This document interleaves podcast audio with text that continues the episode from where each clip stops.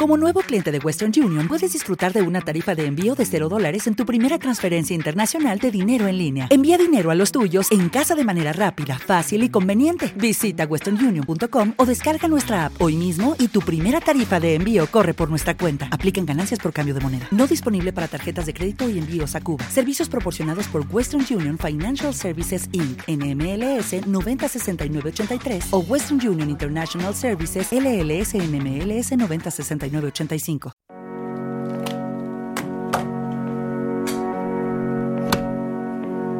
Adiós, Eva. Hasta el lunes, buen fin de... Igualmente. Derrotero. Pásalo bien. Camino, dirección, medio tomado para llegar al fin propuesto. Conjunto de datos que indican el camino para llegar a un lugar. Bueno, ¿qué? ¿Nos vamos? Dirección que se da por escrito para un viaje, de mar. Paséis buen fin de. Libro que contiene un derrotero. Hasta luego. Línea marcada en el mapa de mareas para guiar a los pilotos. Derrota. O rumbo. De derroteros. Derro- derroteros. Derroteros. Dos. Pensar paseando con María Bastaros.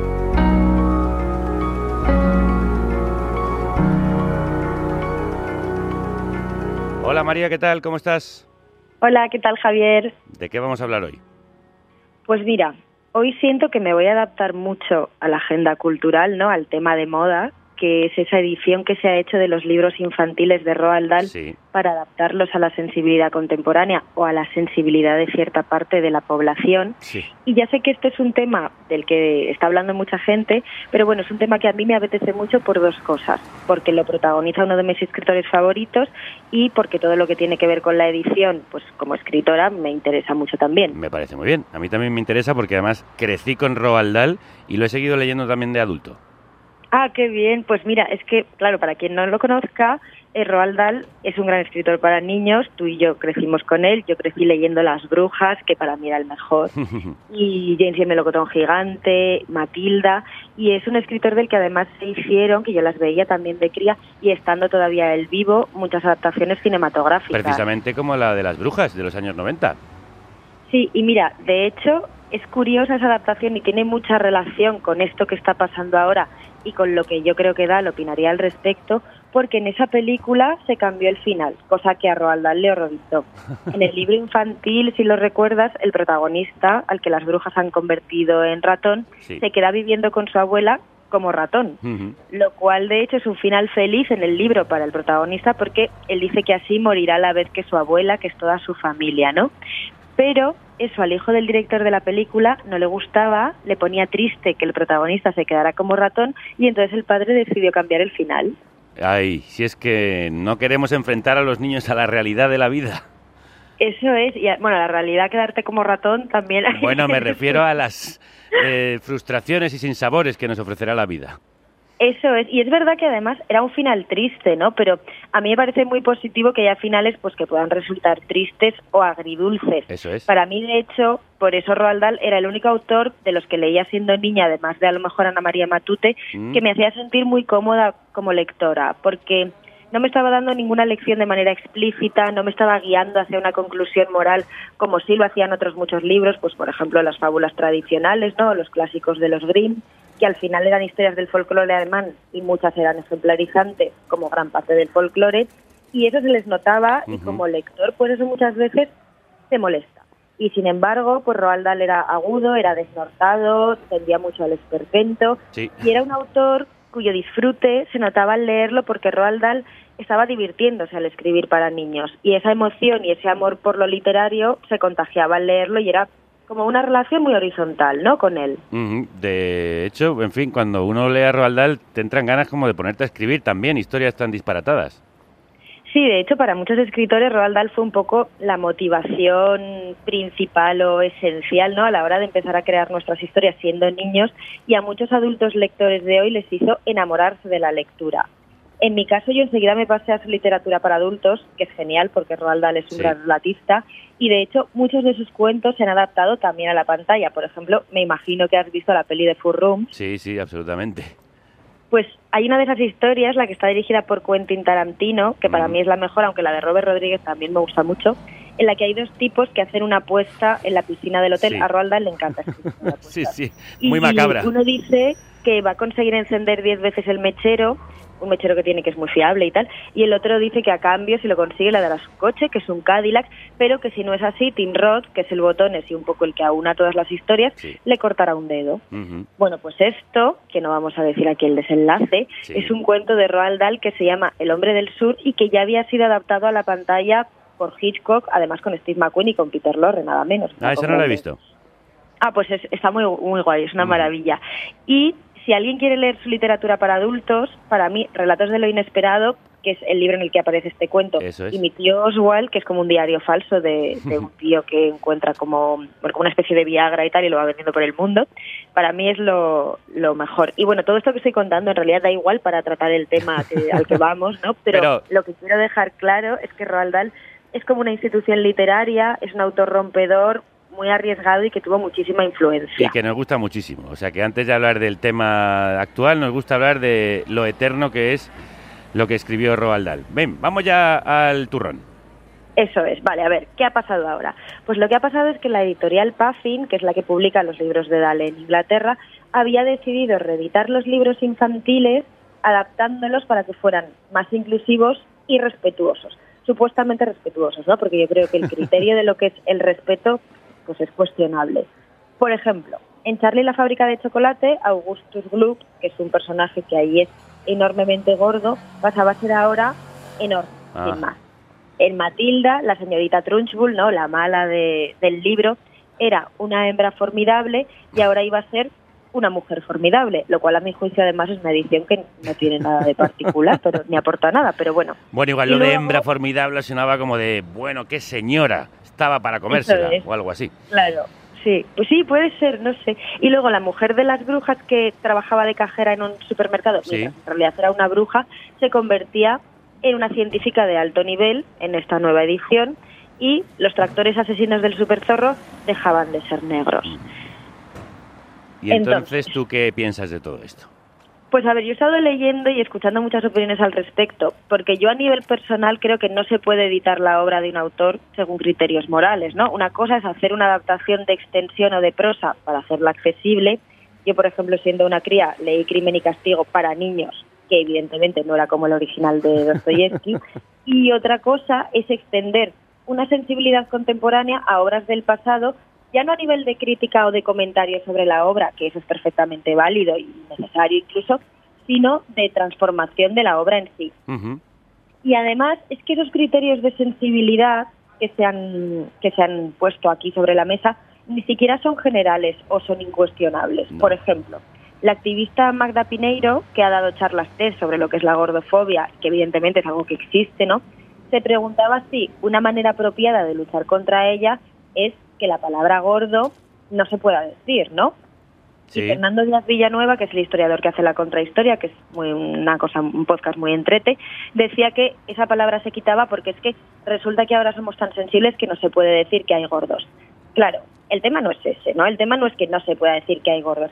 El tema es que si hay un problema aquí, no es exactamente la palabra gordo. Si hay un problema aquí, es que a la gente gorda en la ficción siempre se la representa pues como torpe, como ingenua, como patosa o como tonta directamente. Y eso es un arquetipo, un cliché común y entiendo que pueda tener consecuencias en cómo vemos a las personas gordas. Ahora bien, clichés y arquetipos hay infinitos. Algunos con más relación con la realidad, otros con menos y otros incluso que se han construido en la ficción y luego han sido imitados en la realidad. Por ejemplo, está el caso de la Femme Fatal, ¿no? Que, a ver, la mujer malvada y manipuladora, creadora del caos, es algo que se remonta hasta más allá de la Eva bíblica, ¿no? La mujer letal siempre ha existido en las narraciones. Pero la Femme Fatal oficial, que es la del cine negro de los años 40, nace en unas ficciones de un momento muy particular, cuando los hombres van al frente a la guerra y mientras las mujeres de clase media se incorporan al trabajo asalariado por primera vez de manera masiva y así pues acceden a la independencia económica que lleva al resto de independencia, sobre todo a la emocional. Ajá. Y ese personaje, el de la mujer independiente, devora hombres, que provoca la tragedia, es un personaje que nace del miedo a esta emancipación femenina, emocional y material, y que es normal que en el momento provocara miedos, ¿no?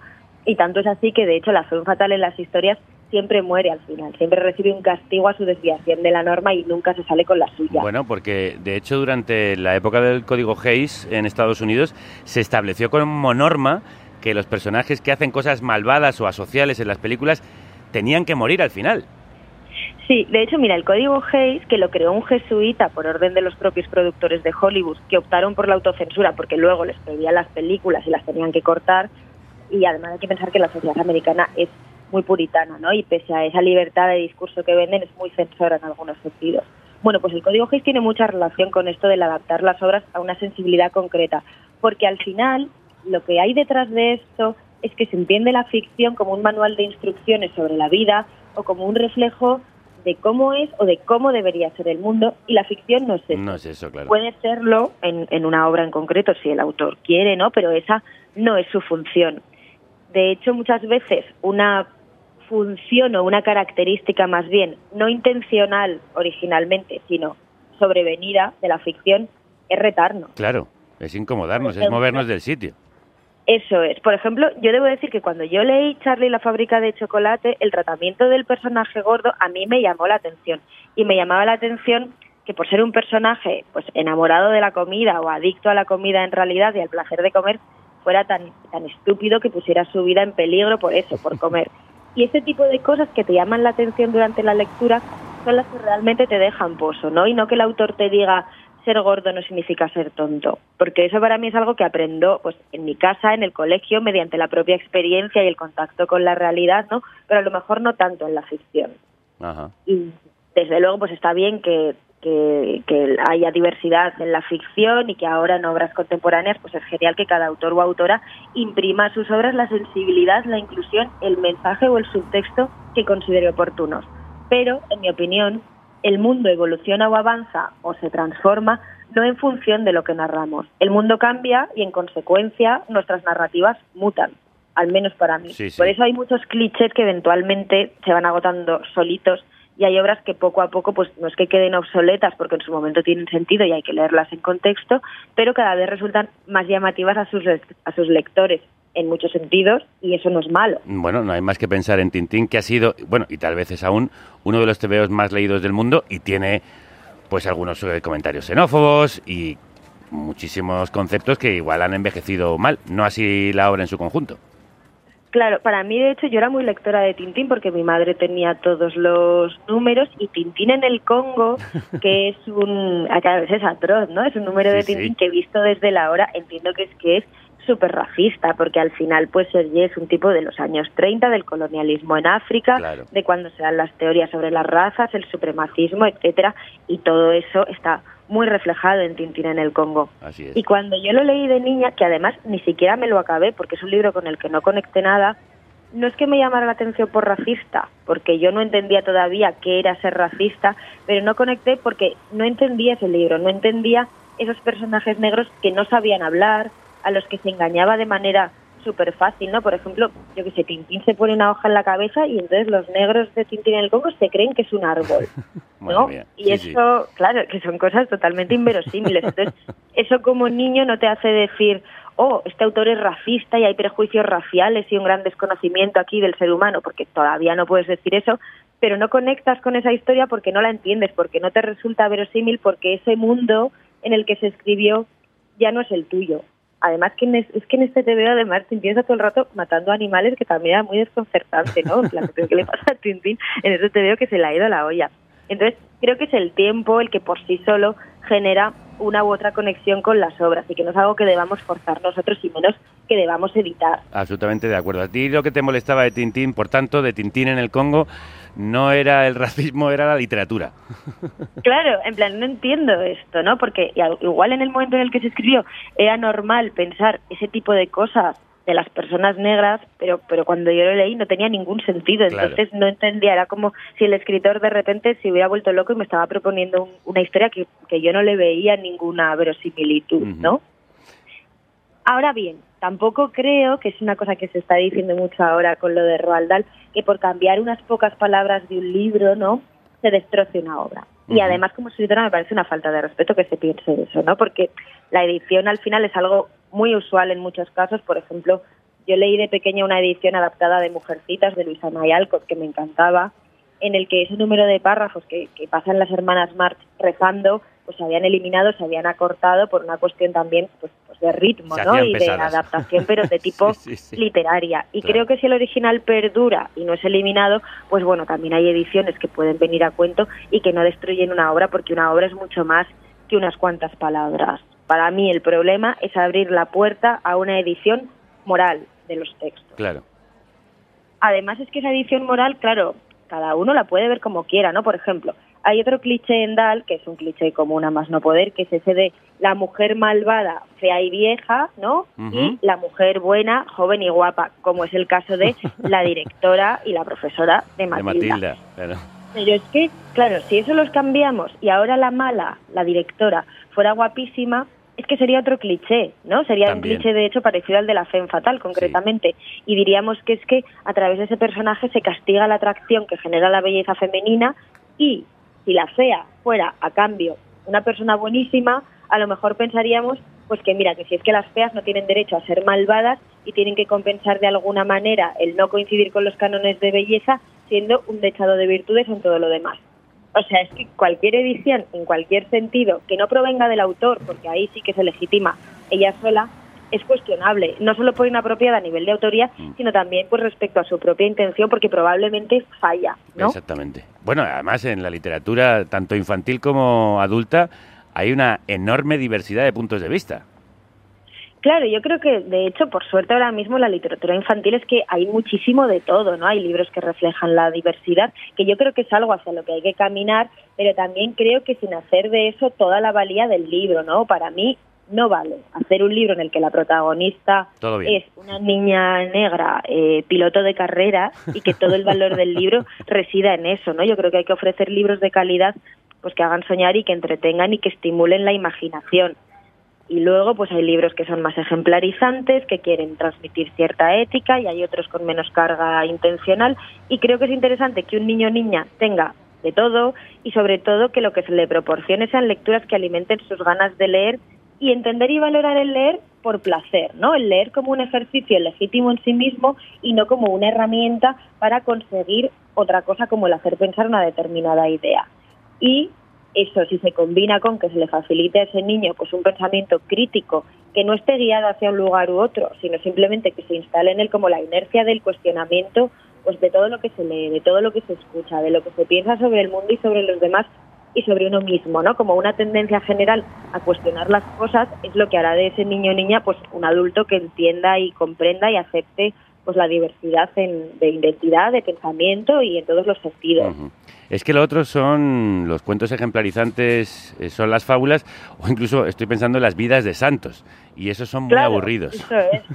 Sí, sí, eso es. Debo decir que yo de pequeña me leía sin parar una edición de la Biblia que era la Biblia contada a los niños, que básicamente sí eran como vidas de santos y el Antiguo Testamento, así como muy resumido y tal, y a mí me flipaban y de hecho en ningún momento consiguieron que, que ni rozara la pulsión de la fe.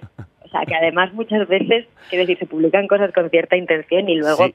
no funcionan. Quizá ¿no? porque el final de los santos y las santas solía ser muy truculento, que era la parte más divertida del relato. También hay que decirlo que algunos eran pura aventura, pero acababan tan mal que cualquiera se metía eh, a la Sí, carrera sí, eran- religiosa. Eran, finales muy reguleros. A mí los que más me gustaban eran los santos cefalóforos, que tienen ese nombre porque son unos santos que cuando les cortan la cabeza, luego ellos la cogen en los brazos y se van caminando hasta el lugar donde quieren que les construyan un templo.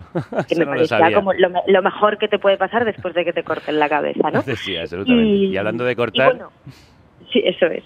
Y luego, ahora, es que esto ha salido hoy, ¿no? Entonces supongo que habrá mucha gente que, que, no, que no lo sabe.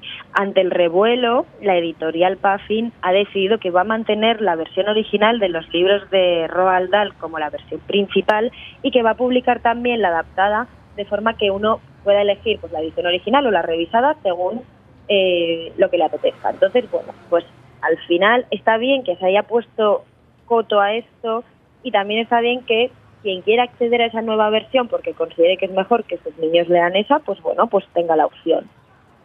puede ser. Yo creo que se, le- se debería leer aquello que el escritor escribió. Sí, sí, sí, desde luego. Sí, porque además si no es que se está si no, para empezar, se está pervirtiendo la narración, se está pervirtiendo la historia y además hasta dónde puede llegar eso. Claro, ¿No? es que te pones a cortar y no paras. Eh, Que se lo digan Claro. a la censura. Eso que es. esto es una, cierta forma de censura. eh, sí, sí, sí, claro, es una manera de... Es una Censura manera de bien censura. pensante.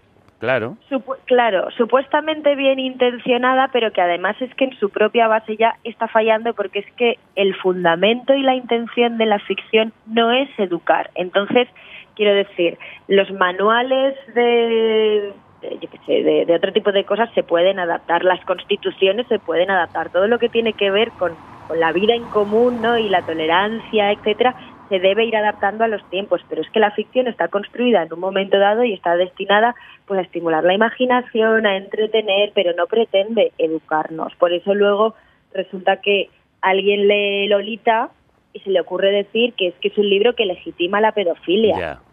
Lo cual es completamente absurdo para empezar porque además el personaje de Humbert Humbert Es bastante un asqueroso. terrorífico y un asesino, con lo cual no sé en qué momento puede eso legitimar la pedofilia, la ¿no? Pero se dan ese tipo de debates que son aliterarios y, y muy, sí, muy restrictivos.